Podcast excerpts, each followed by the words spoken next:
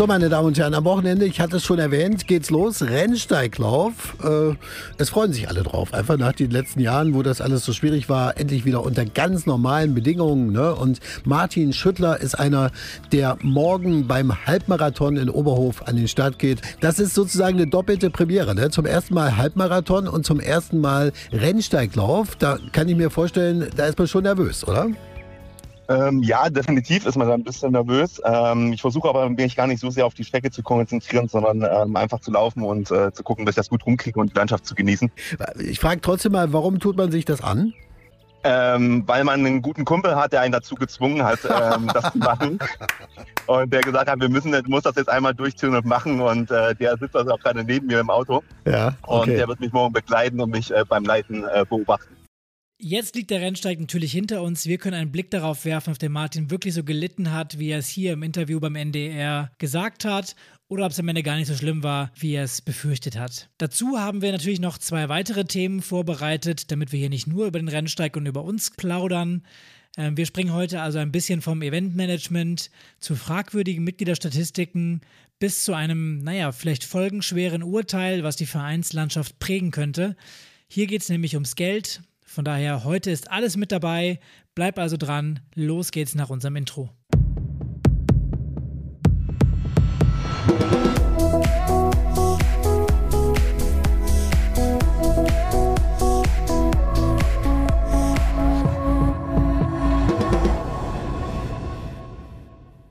Herzlich willkommen im Vereinstrategen-Podcast. Wie Pascal gerade schon gesagt hat, ähm, präsentieren wir dir alle zwei Wochen hier wunderschöne Themen äh, rund um die Vereinslandschaft.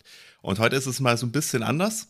Ähm, normalerweise machen wir ja immer nur ein Thema, aber heute haben wir uns entschieden, dass wir mal in einer Folge ein bisschen mehr besprechen wollen, da wir aufgrund der Aktualität und der Notwendigkeit halt drei Themen haben, über die wir wirklich sprechen müssen. Und das ist natürlich einmal der Rennsteiglauf, der, die Erfahrung, habe ich gelitten, bin ich gestorben. Also ich rede ja noch, also die Wahrscheinlichkeit ist relativ gering, aber ähm, wie war es eigentlich? Ähm, was fanden wir gut? Ähm, wo kann sich der Rennsteiglauf vielleicht auch ein bisschen verbessern noch? Ähm, dann gab es ein, ein Urteil, wo es um das Thema Umsatzsteuerbefreiung für gemeinnützige Vereine ging. Ähm, und diese existiert jetzt eigentlich praktisch nicht mehr. Da müssen wir natürlich ganz eindeutig drüber sprechen. Und ähm, vielleicht kann sich der ein oder andere auch noch an unseren Gast relativ am Anfang vom Podcast erinnern, also schon über ein Jahr her. Äh, Professor Dr. Lutz Thieme war ja da bei uns und auch er hat einen sehr interessanten Kurzbeitrag jetzt vor nicht allzu langer Zeit veröffentlicht, wo es um die Mitgliederentwicklungsdaten der Verbände geht. Und diese sieht er sehr, sehr kritisch und auch hier drüber wollen wir natürlich sprechen. Du siehst also, es gibt einiges zu besprechen und ähm, ich würde vorschlagen, wir starten einfach mal mit dem Rennsteiglauf. Die Erinnerung ist frisch, das Ganze ist äh, ja gut jetzt zwei Wochen her. Ähm, dann hören wir doch noch mal rein, was äh, der Kollege Martin im Ziel gesagt hat. 10.12 Uhr ist es Samstagvormittag. Rennsteiglauf Samstag endlich wieder. Alle Läuferinnen und Läufer freuen sich, dass man sich endlich wieder treffen kann, dass man gemeinsam unterwegs sein kann. Und wir begleiten dieses Event zum Beispiel mit unserem Reporter Jürgen Kolazik, der inzwischen nach der Halbmarathonstrecke im Ziel ist in Schmiedefeld. Und dort haben wir jetzt auch eine bessere Verbindung zu unserem Übertragungswagen. Jürgen, ich sage jetzt mal herzlichen Glückwunsch zu zwei Stunden, drei Minuten und zwei Sekunden. Du hast irgendwie das schon rausgekriegt, oder was? Das gibt's ja wohl nicht. Ja, was meinst du? Denn Internet macht's möglich, da kann man sogar deine persönliche Bestzeit hier äh, sich anschauen. Also, das ist alles toll organisiert. Also, du bist in Begleitung eines Läufers mit Mikrofon mitgelaufen, diese Halbmarathonstrecke. Mit welchen Eindrücken? Ja, also ich bin mitgelaufen mit dem Martin und mit dem Pascal. Ähm, komme aus Leipzig und aus ähm, ja, von der Nordseeküste. Und ähm, die sind nicht so, nicht so, richtig viele Berge gewöhnt eigentlich, aber sind, glaube ich, trotzdem ganz durch, gut durchgekommen. Martin, wie bist du durchgekommen? Es war eigentlich äh, besser, als ich gedacht habe. Also ich will nicht sagen entspannt, das wäre jetzt übertrieben. Also die letzten Kilometer waren schon sehr hart. Aber muss sagen, ich habe es mir viel, viel schlimmer vorgestellt und der Spaß hat definitiv überwogen heute.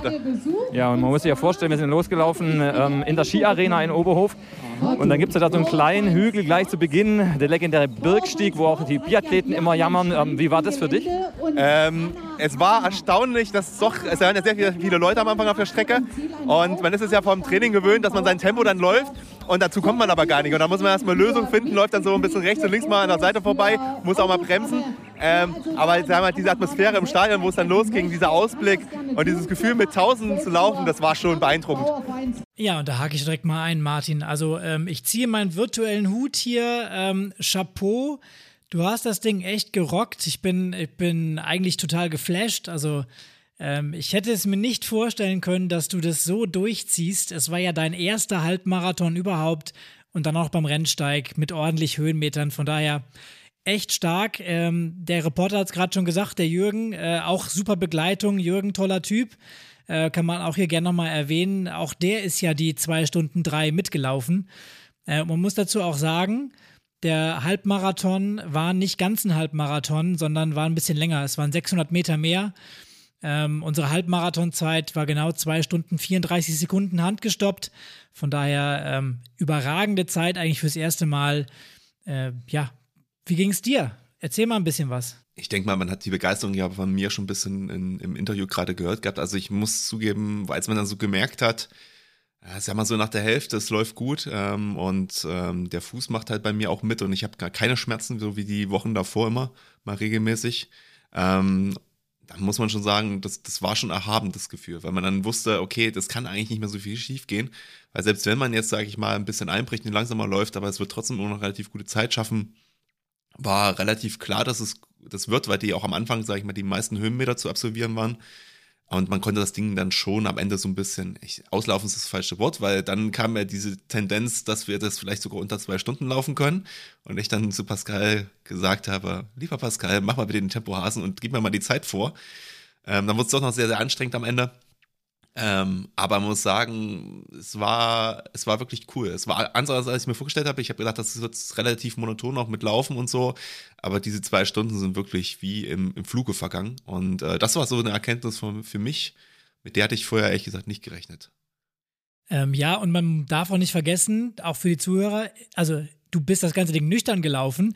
Ich habe mich um Viertel vor fünf zum Frühstück gesetzt und ganz entspannt mein Müsli gegessen.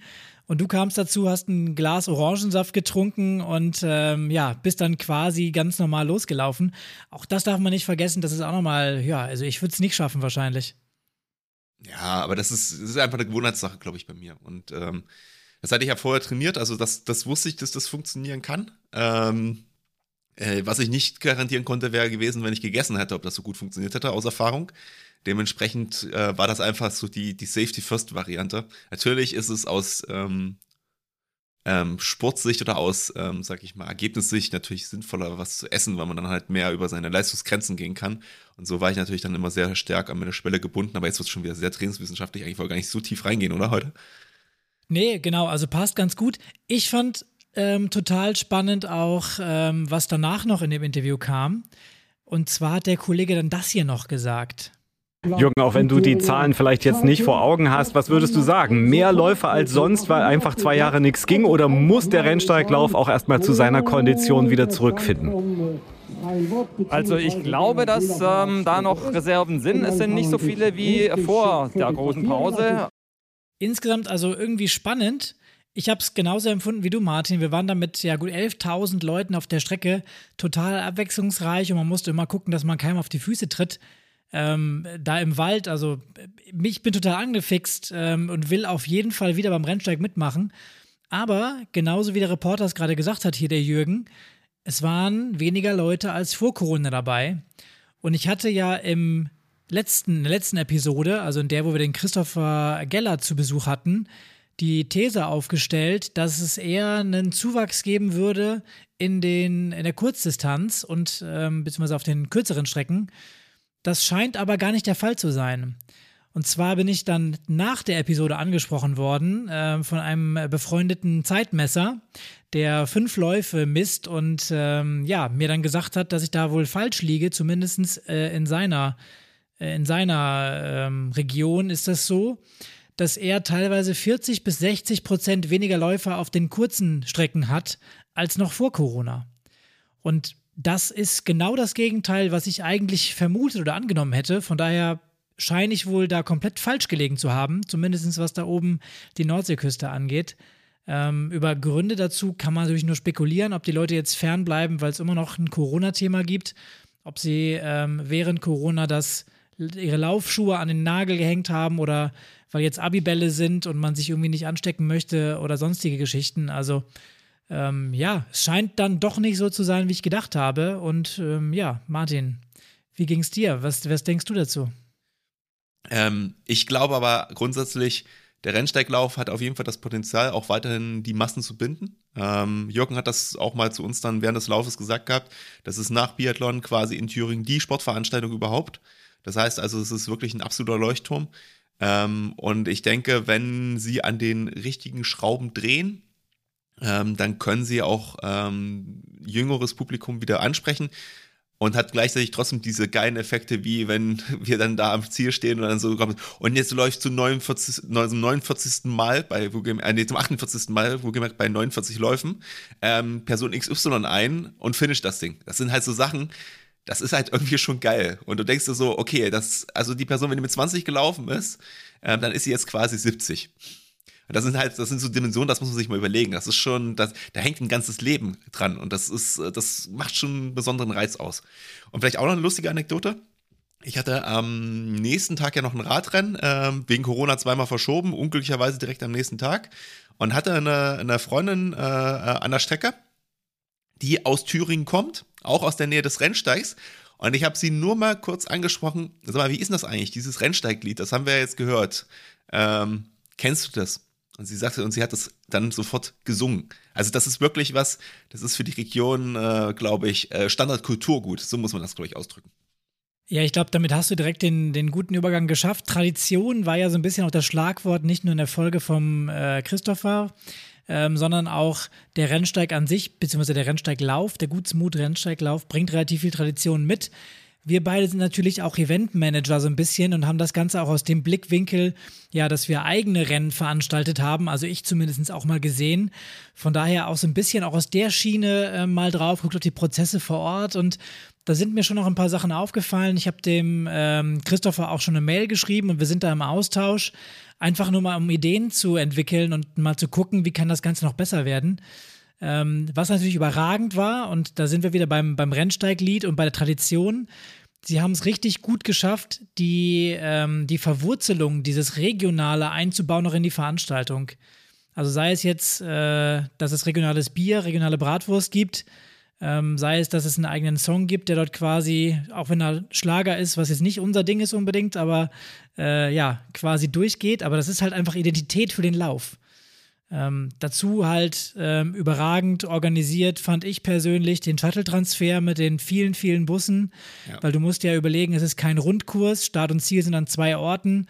Das heißt, du musst von einem dritten Ort zum, Stil, zum Ziel kommen, dann wieder zum, vom, äh, oder zum Start kommen, besser gesagt, vom Ziel dann wieder zu deinem Hotel zurück. Äh, großartig organisiert.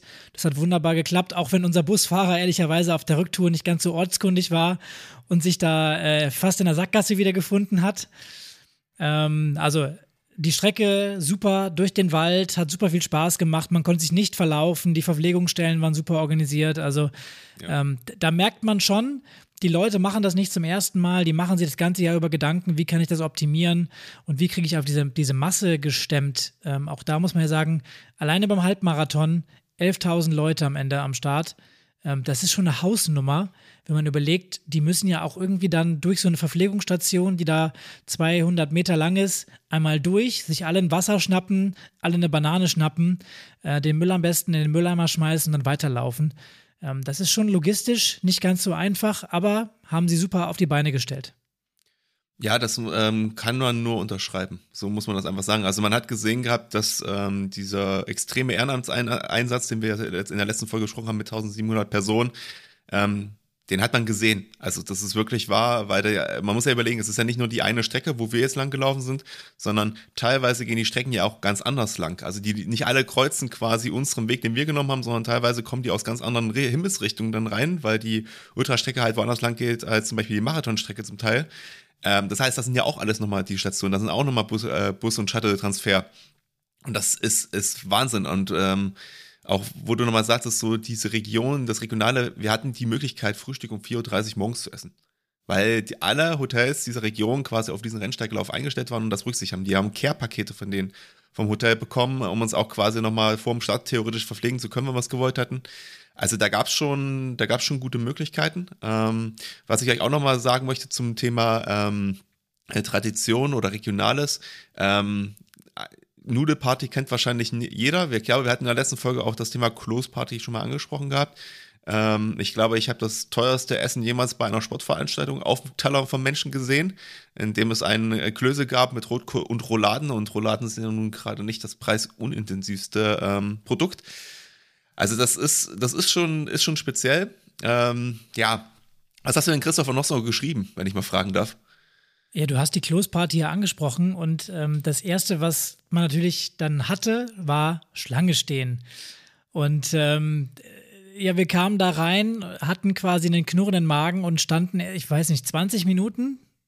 Also ja, wahrscheinlich sogar noch länger, glaube ja, ich. Also wir standen relativ lange an fürs Essen und die Schlange für Getränke war nicht viel kürzer.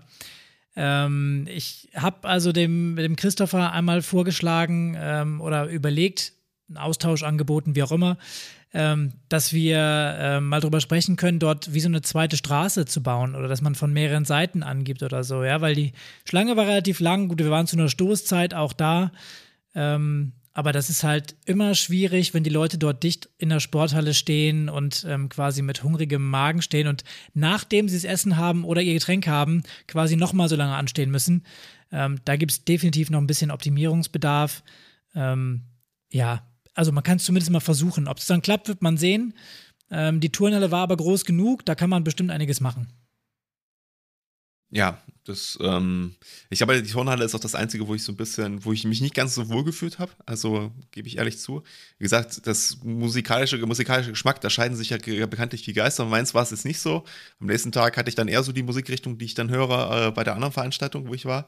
Ähm, aber was, was, halt ein bisschen nervig war, war wirklich, äh, dass aus unserer Sicht zumindest, oder zumindest aus meiner, äh, die Musik ja schon relativ laut war. Also es war jetzt nicht so, dass man sich da hingesetzt hat und sich mit anderen Läufern jetzt gut unterhalten konnte und sagen konnte, ey, was macht ihr das, macht ihr das zum ersten Mal, habt ihr Erfahrung, könnt ihr uns vielleicht irgendwas sagen.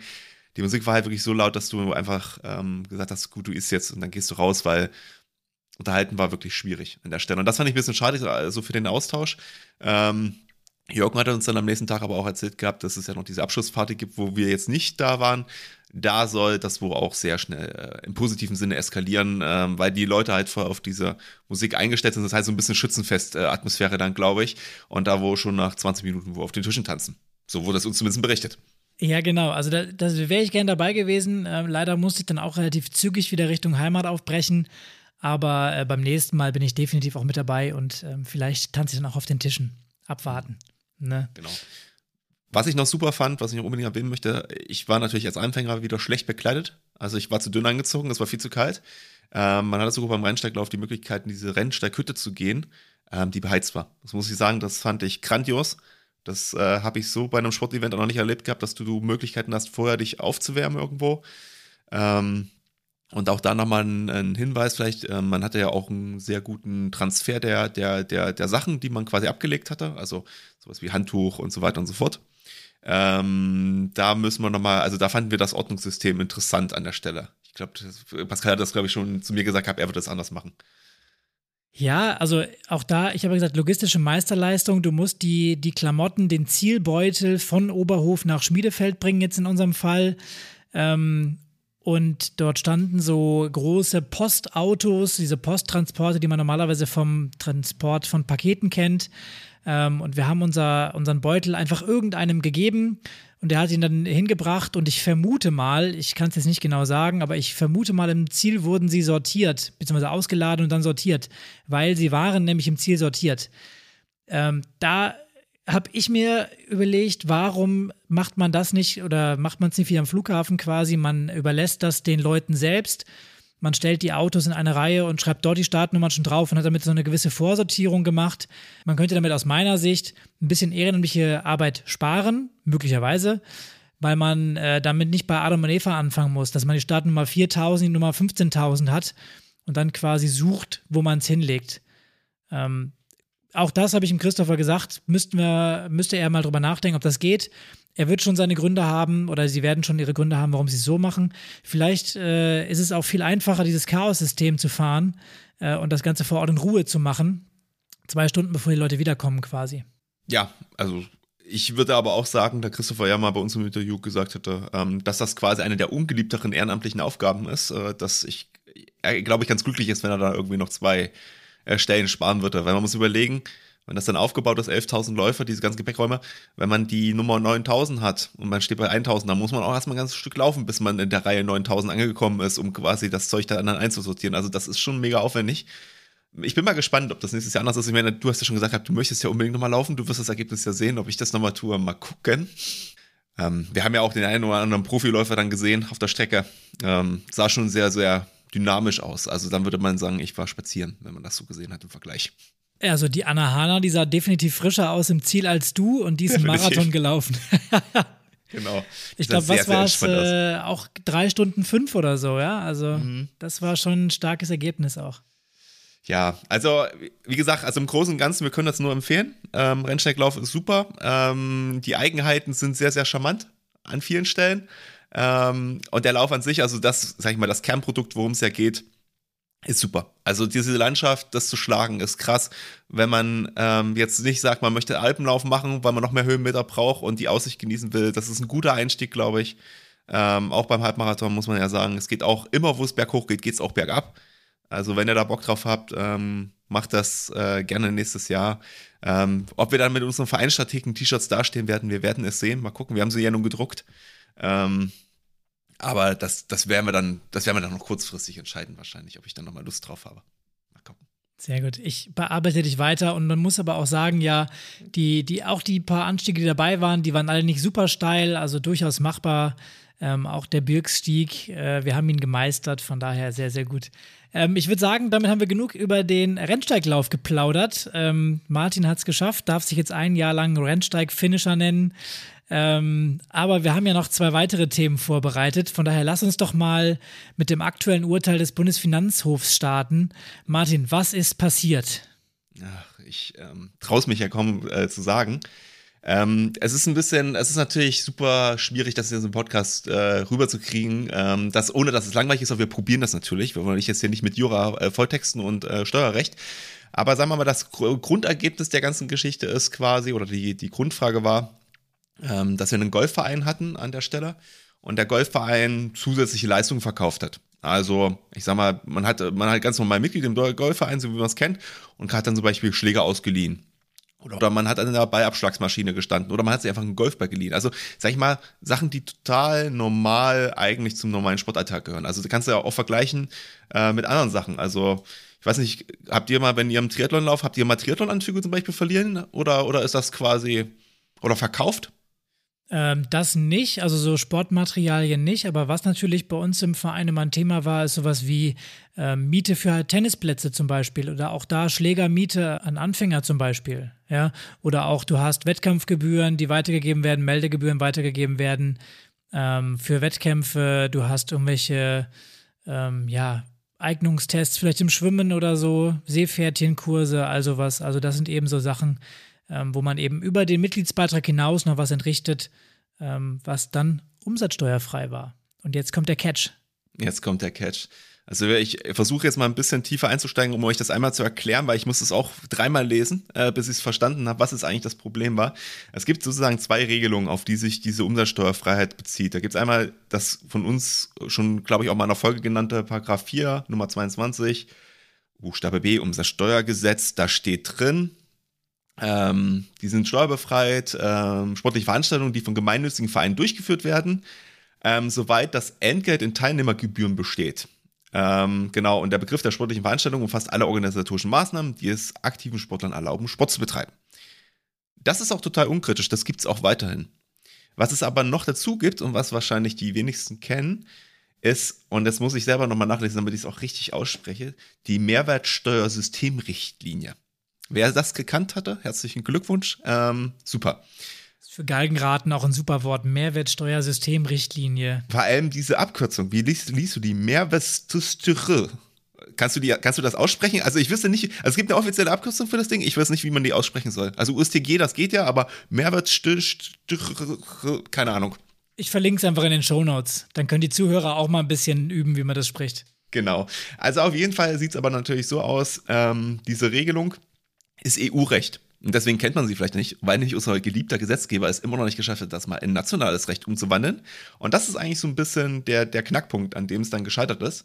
Ähm, dieser, dieser Verein, also dieser Golfverein, ist nämlich dann äh, klar, hat also im ersten, ersten Instanz Recht bekommen mit der Begründung, ja, es gilt ja im Prinzip diese Mehrwertsteuersystemrichtlinie der EU. Ähm, daran wurden dann aber Zweifel laut und daraufhin wurde ähm, vom, ähm, vom Gericht äh, das EuGH angerufen, also der Europäische Gerichtshof, um zu entscheiden, ob denn das gilt, diese Richtlinie ähm, wenn das nicht in nationales Recht umgewandelt ist. Und damit wir jetzt nochmal genauer reingehen und äh, ihr wisst überhaupt, wovon wir reden, lese ich euch jetzt nochmal kurz vor, was in der Richtlinie eigentlich drinsteht, nämlich das ist nämlich die Steuerbefreiung von in engem Zusammenhang mit Sport- und Körperertüchtigung stehenden Dienstleistungen, die Einrichtungen ohne Gewinnbestreben an Personen erbringen, die Sport- oder Körperertüchtigung ausüben. Also ihr merkt schon, das ist weiter gefasst als das andere, weil da geht es nämlich um das Ganze rundherum, also wie zum Beispiel Golfschlägerleien, etc. Wenn das andere sich halt tendenziell mehr auf Veranstaltungen bezieht an der Stelle. So, und dann hat, äh, hat das EuGH gesagt, nö, das gilt für euch nicht. Und damit hatte das, äh, hatte das Finanzamt quasi gewonnen gegen den Golfverein. Es äh, ja, wurde gesagt, alle Zusatzleistungen, die quasi dann in Rechnung gestellt wurden, und das war zum Beispiel auch sowas wie Platzmiete, was ja jetzt schon sehr, sehr nah dran ist, ähm, war dann halt einfach alles steuerpflichtig, also 19% Umsatzsteuer drauf. Aber was jetzt halt wirklich gravierend an der Geschichte ist, ist ja, wenn man sich jetzt mal überlegt, so ein Mitgliedsbeitrag, was enthält er denn eigentlich? Und Pascal, was enthält denn so ein Mitgliedsbeitrag? Es ist eine gute Frage, Martin. Also Mitgliedsbeiträge sind eben Solidarbeiträge, die dafür dienen, dass der Verein seinen Zwecken nachkommen kann. Und wenn es jetzt darüber hinaus eben diese Sonderleistungen gibt, dann war das bisher so, dass man eben nach dem Verursachungsprinzip das eben weitergeben konnte. Jetzt stellt sich die Frage, müssen wir das jetzt zukünftig auch in die Mitgliedsbeiträge einkalkulieren? weil die sind und bleiben auch umsatzsteuerbefreit. Genau wie die äh, Veranstaltungsabgaben, also unser Startgeld beim Rennsteiglauf zum Beispiel, ist dann, wenn man optiert, umsatzsteuerbefreit. Ähm, also da stellen sich neue Fragen, wobei ich glaube, äh, um da mal die Einschätzung vorwegzunehmen, dass das Ganze nicht ganz so heiß gekocht wird, äh, schlussendlich, wie es ist, weil auch da diese Diskussion gibt es im Prinzip seit 20 Jahren. Ich habe einen, einen relativ ausführlichen Artikel dazu gelesen, wo es darum ging, dass dieses ich nenne es jetzt mal, ähm, ja, Schlupfloch ist es eigentlich nicht, aber dieses, dieses Loch in der Gesetzgebung schon bekannt ist. Es wurde nur nie wirklich angegangen, umgesetzt. Und jetzt haben wir diesen Präzedenzfall geschaffen ähm, und da wird Bewegung reinkommen. Und äh, man muss ja auch schon sagen, wenn, wenn so ein Fall bis zum EuGH geht, dann ist das schon eine Hausnummer auch.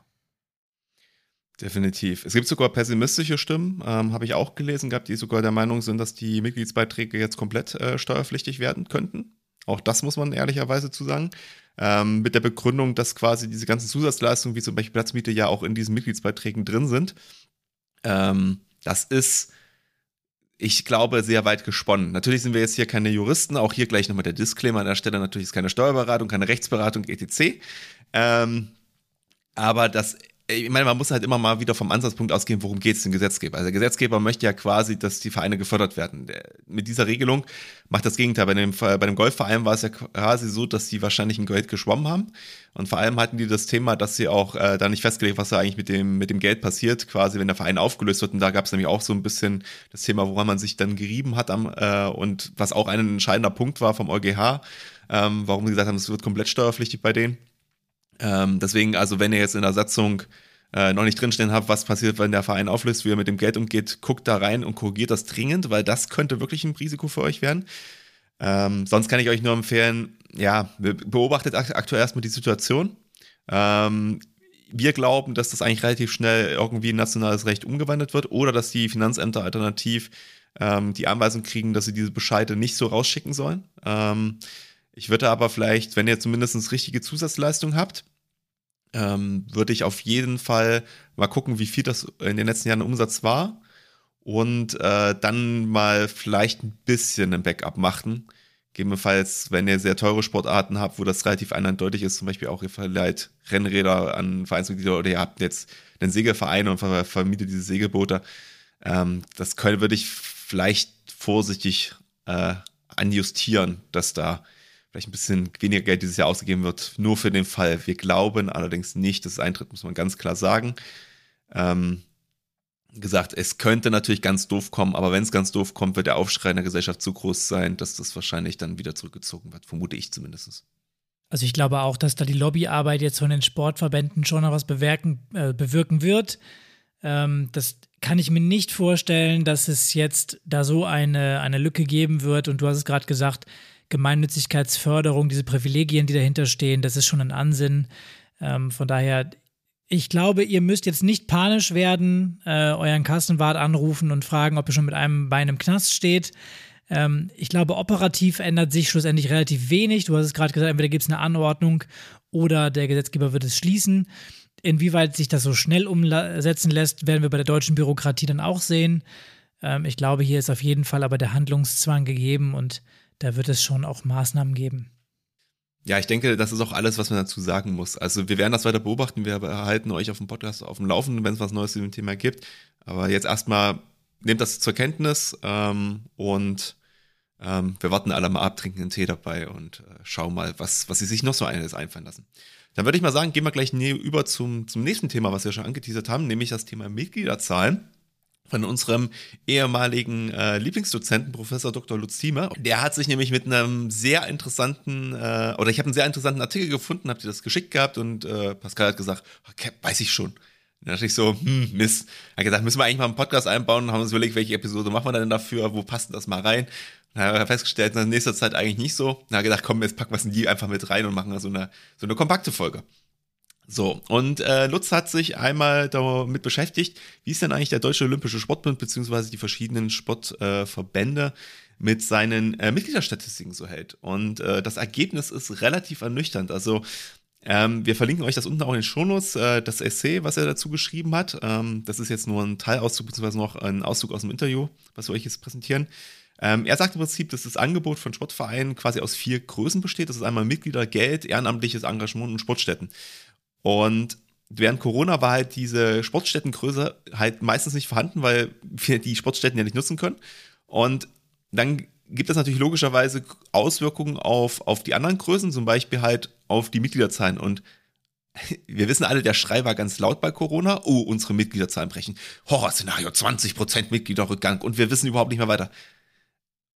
Aber eigentlich weiß keiner genau, wie groß die Auswirkungen wirklich so waren und was es eigentlich Corona-Effekte sind und was eigentlich Standardeffekte sind. Und darum dreht sich genau dieses Essay. Und ähm, ja, ähm, und er sieht halt erhebliche Schwächen einfach da drin. Und ich sag mal so, klar, dass man so vergangenheitsbezogene Werke, äh, Werte sich vor allem anguckt, das kann ich ja vielleicht noch nachvollziehen. Ähm, aber ich glaube auch, Pascal, selbst wir haben schon mal im Podcast gesagt, man sollte auch mal die Mitgliederzahlen zur Relation der Jugendgruppen, also der Altersgruppen oder der Jahrgänge sich einmal anschauen. Ähm, also quasi wie viel Prozent überhaupt eines, sag jetzt mal 92er Jahrgangs können überhaupt ein Sportverein sein, weil sie überhaupt in der Region wohnen. Sowas macht zum Beispiel der Sport, oder machen die Sportverbände halt relativ wenig oder zumindest unregelmäßig. Hast du das gedacht? Also, dass Daten im Verein immer noch recht brach liegen, zumindest auf, der, auf dem Grassroot-Level, also auf dem absoluten Basisniveau, das ist schon, glaube ich, selbstverständlich, weil auch nicht jeder in Daten denkt und mit Daten umgehen kann. Wir haben unglaublich viele Daten auch im Verein. Jeder hat eine, eine Mitgliedsdatenbank. Da ist das Name, der Name ja Daten auch schon drin. Ähm, aber wir sprechen ja immer und auch der DOSB spricht immer gerne von 27 Millionen Mitgliedern ähm, als bestes Beispiel. Wobei da gar nicht klar ist, gibt es vielleicht Doppel- oder Mehrfachmitgliedschaften? Also sind es 27 Millionen Personen, die da Mitglied sind? Oder sind es weniger Personen, die aber dafür doppelt und dreifach gezählt werden, unter anderem? Also auch da diese Trennschärfe fehlt. Ähm, und ich glaube auch, ähm, dass das sich eben zeigt, in dem, was du eben gesagt hast, dass sich äh, die Verbände teilweise gar nicht so Gedanken machen, was sind eigentlich die Effekte. Und Corona hat es äh, da auch mehr gezeigt. Du hast gesagt, der Aufschrei war groß, vollkommen zu Recht auch, aber schlussendlich kam es dann doch bei den meisten nicht so schlimm wie gedacht.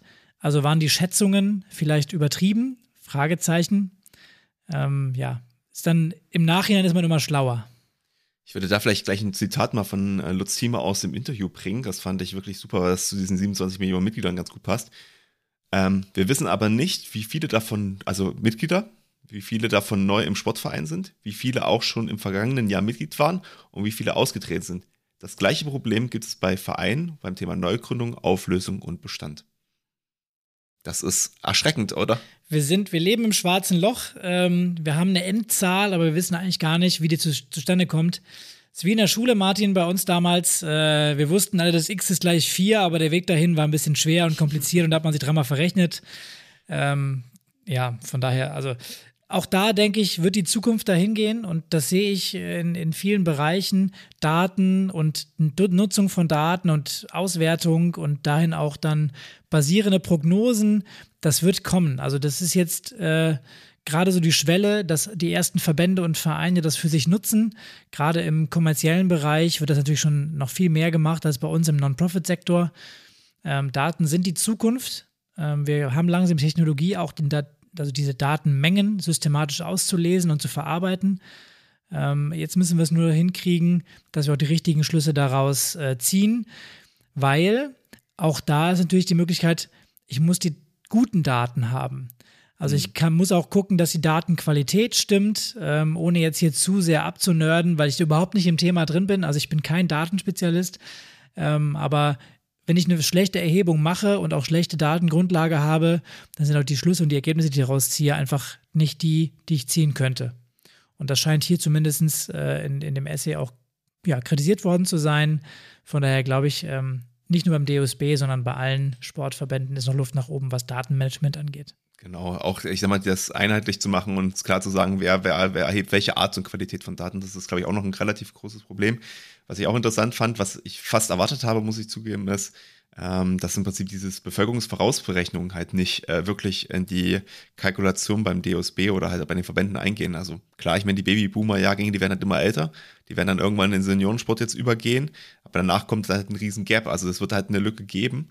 Und ähm, ähm in dem Essay kann man sich sehr gut angucken, da gibt es durchaus auch ähm, schon mal so ein angedachtes kleines Modell, wie man das vorausrechnen kann, wie viele Mitglieder da sind, in welchem Jahrgang, also in welchem Jahr, welcher Jahrgang wann wahrscheinlich wie aktiv sein wird.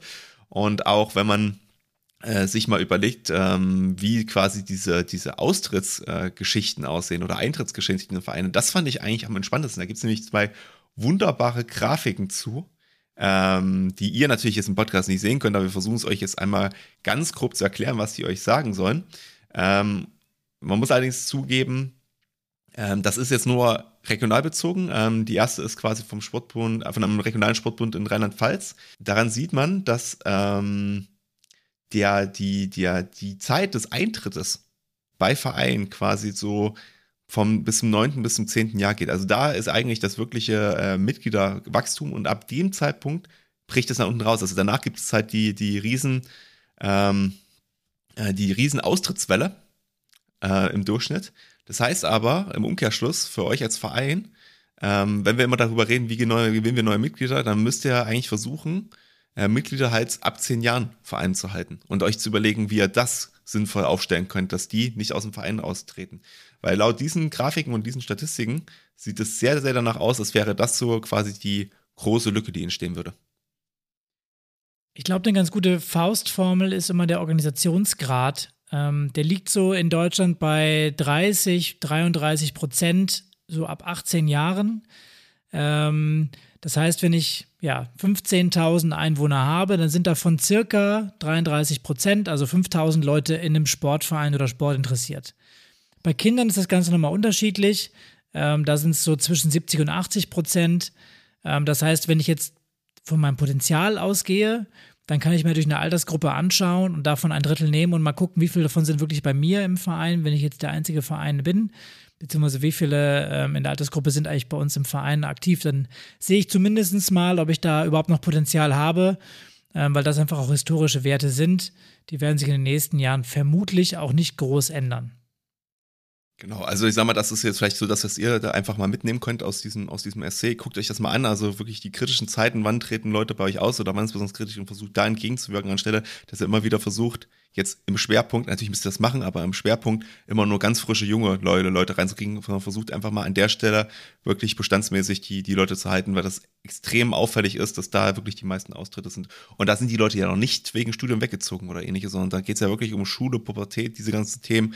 Wie kann man das also anders auffangen an der Stelle? Genau, und wenn jetzt der ein oder andere Datenspezialist, der sich vielleicht mega mit dem Thema auskennt, dazuhört, dann meldet euch gerne bei uns, weil ähm, ich muss zugeben, mir fällt es noch extrem schwer, auch selber was damit zu machen in meiner Vereinswelt. Ähm, auch wenn ich mich beruflich natürlich ein bisschen damit auseinandersetze. Aber ähm, das Ganze ja dann auf den Sportverein zu transformieren, ist tatsächlich noch ein bisschen schwerer, als irgendwelche Grafiken zu sehen und dann zu überlegen, was kann man damit tun. Ähm, von daher meldet euch gerne bei uns. Äh, wir wollen auch noch was lernen. Genau. Also als Fazit kann man eigentlich festhalten, ähm, wir haben relativ viele Daten im Verein. Die werden noch äh, nicht so gut gepflegt beziehungsweise so gut erhoben oder sind in der Qualität noch nicht so gut. Ähm, und bisher war bei den Sportverbänden auch noch nicht das Interesse so groß, äh, diese Daten immer passgenau ähm, über einen längeren Zeitraum zu erheben, immer in der gleichen Qualität und der gleichen Auswertungsdichte.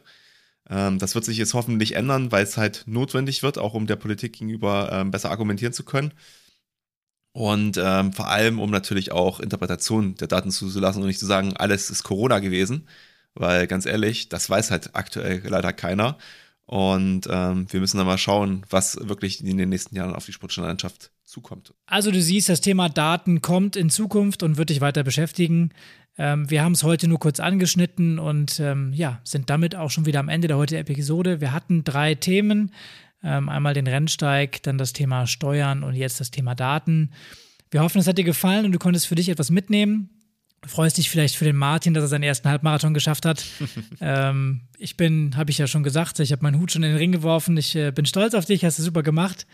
Danke. Ähm, in der, in der nächsten Episode haben wir auch wieder einen Interviewgast mit dabei. Ähm, wir sprechen nämlich mit Alexander Kiel über die Herausforderungen von Großsportvereinen und wie der Freiburger Kreis diese dann lösen möchte. Ähm, bleib also dabei. In äh, zwei Wochen geht es weiter mit uns. Wenn du in der Zwischenzeit Lust hast, mit uns Kontakt aufzunehmen, darfst du uns gerne schreiben. Unsere E-Mail wie immer info@vereinstrategen.de und natürlich sind wir auch bei Social Media. Wir haben einen eigenen Facebook- und Instagram-Kanal, dem man auch gerne folgen kann. Ja, und apropos Instagram, Martin, äh, ich habe gesehen, du warst die Tage in der Schweiz. Was hast du da denn gemacht? Ja, bevor ich beim äh, Brennsteiglauf gefahren bin, äh, war ich noch in, in der Tat in der Schweiz. Also ich bin aus, äh, aus der Nähe von Genf angereist zum Rennsteig. Ähm, ja, weil, weil, was soll ich sagen? Ich meine, du weißt es ja schon und vielleicht hat der eine oder andere es auch schon über LinkedIn oder so mitbekommen. Äh, ich bin wieder zurück in den Sport gekehrt. Ähm, ich durfte mich äh, bei der UEFA vergnügen in der Woche in, in Nyon. Ähm, durfte, hatte also einen wunderschönen ähm, Blick äh, auf den Genfer See und auf den Mont Blanc. Es war äh, herausragend, ähm, sicherlich äh, auch ähm, mit vielen Insights, wo wir vielleicht auch im Podcast äh, davon mal profitieren können oder mal was erzählen können, mal schauen. Ähm, aber es war, es war eine super Erfahrung auf jeden Fall. Ich freue mich mega auf dieses, auf dieses Thema. Und ja, hoffe natürlich aber, dass der Podcast unter dieser neuen Aufgabe nicht leiden wird. Ach, da gehe ich mal nicht von aus. Von daher herzlich willkommen zurück im Sportbusiness. Ähm, ich glaube, da werden wir einige spannende Themen noch mit aufgreifen, die natürlich aber auch runtergebrochen sind, weil auch die Euro 2024 soll ja im äh, Lichte des Amateursports gelten und das ist ja unsere Zielgruppe hier, die wir ansprechen. Von daher passt das ganz gut. Ähm, ja, dann, wir hören uns wieder in zwei Wochen. Ich freue mich drauf auf das Interview mit Alex Kiel. Ja, was du alleine geführt hast, weil ich ja nicht da war, muss man auch sagen. Nicht, dass ihr euch wundert, ich komme wieder, ich bin nicht ausgeladen worden. Keine Sorge. Ey, stimmt, du warst ja in der Schweiz bei der Aufnahme. Ähm, von daher kannst du dich auch drauf freuen, wenn wir dann in zwei Wochen die Episode raushauen, weil dann hörst du sie auch zum ersten Mal. Das stimmt. Ähm, kannst also gespannt sein, über was wir da gesprochen haben. In dem Sinne würde ich sagen, bleib engagiert und bis zum nächsten Mal.